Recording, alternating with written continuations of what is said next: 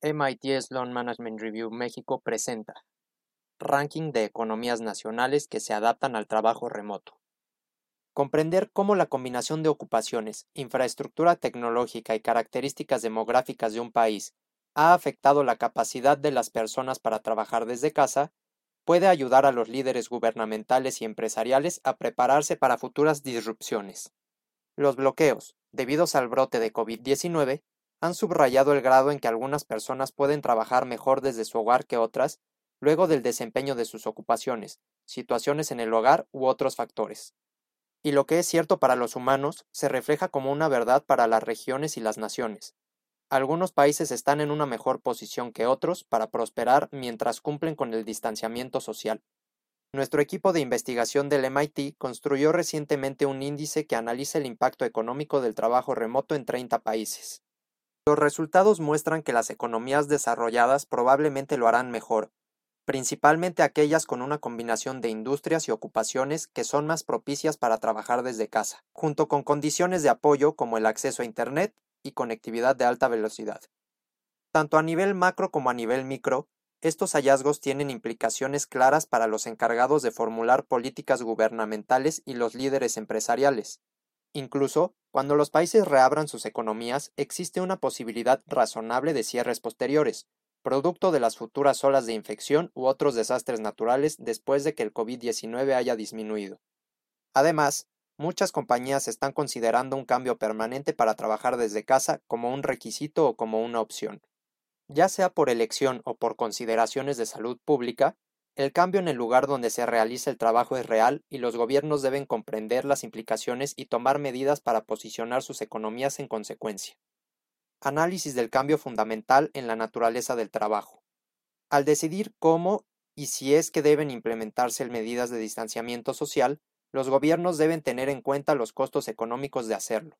Pero esas decisiones afectan a los líderes empresariales de las grandes organizaciones mundiales, quienes deben determinar cuántos empleados contratar dónde y qué debe producir la empresa, así como a los inversores, quienes determinan dónde asignar el capital. Las regiones donde trabajar desde casa es más difícil pueden ser más susceptibles a los despidos por la depresión de la actividad económica aunado al enfrentamiento de menor demanda de productos. Del mismo modo, las personas que poseen acciones o deudas en regiones que encuentran más difícil cambiar el trabajo en línea probablemente sufrirán a medida que las empresas locales y los propietarios de viviendas vean disminuir los ingresos y los salarios. Las economías desarrolladas se adaptan más fácilmente. En general, los resultados muestran que los países del mundo desarrollado tendrán el cambio más fácil para trabajar desde casa, aunque estos países tienden a tener una mayor proporción de personas que trabajan en servicios personales de alta proximidad, para lo cual la demanda crece. A medida que un país se hace más rico, sus mezclas ocupacionales más propensas al riesgo se ven compensadas por puntajes sólidos en calidad de Internet, experiencia trabajando desde casa y demografía.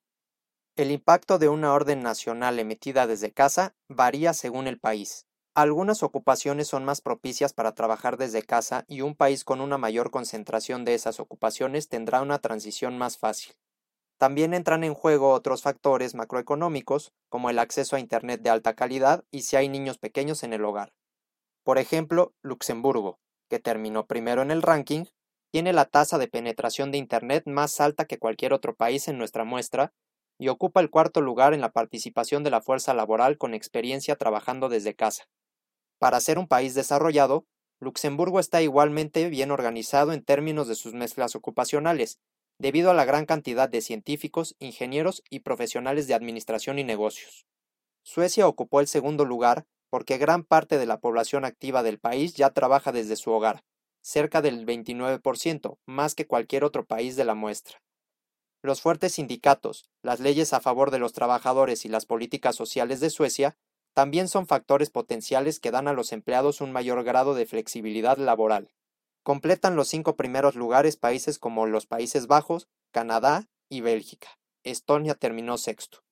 La combinación de empleos de Estonia es ligeramente más adecuada para el distanciamiento social que la de Suecia, y su calidad de Internet y la proporción de trabajadores que tienen experiencia trabajando desde casa son superiores a la media.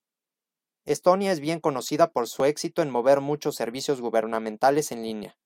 Estados Unidos clasificó en el decimoprimer puesto e ilustra la compensación que experimentan los países ricos. Entre los 30 países considerados para el análisis, terminó aproximadamente en promedio en términos de calidad de Internet, participación de hogares con niños, además que gran parte de su fuerza laboral ya trabajaba ocasionalmente desde su hogar. Sin embargo, ocupa el último lugar en la mezcla ocupacional, teniendo mayor proporción de trabajos que requieren proximidad física a otras personas. Todos los países en desarrollo terminaron en los últimos puestos del ranking. Nigeria ocupó el último lugar y Pakistán fue penúltimo. Ambos fueron retenidos en sus clasificaciones por una gran parte de los hogares con niños pequeños y la mala calidad de Internet. Brasil y China también estaban cerca del fondo. China ocupó el puesto 25. Al igual que muchos países de ingresos medios, su mezcla ocupacional tiende a ayudarlo en las clasificaciones. Terminó en sexto lugar en esta dimensión. China se ve frenada en parte por su baja calidad y el acceso a Internet, en donde terminó decimoctavo. Además de tener muchos hogares intergeneracionales, tiene el tercer porcentaje más alto de hogares con un niño menor de 15 años, un factor que puede plantear desafíos para las personas que intentan trabajar desde casa. Dentro de las unidades y funciones de negocios, los líderes deben evaluar cómo pueden transferir las tareas dentro de un rol específico o categoría de trabajo, según las circunstancias. Por ejemplo, ¿puede ahora un trabajador que supervisa operaciones en persona apoyar en diferentes procesos de forma remota? ¿Están implementados los procesos y las herramientas para respaldar esa transición, como el software, las mejoras prácticas documentadas y los canales en Slack? Experimentar para ver lo que es posible antes de una crisis puede ser muy valioso. Esta pandemia nos ha traído desafíos a todos, y debemos considerarnos afortunados si el desafío económico es el más difícil que enfrentamos. Perder el acceso a un lugar físico de trabajo puede ser muy difícil, pero al dar los pasos correctos antes de la próxima interrupción, los líderes de gobierno y las empresas pueden minimizar las consecuencias económicas.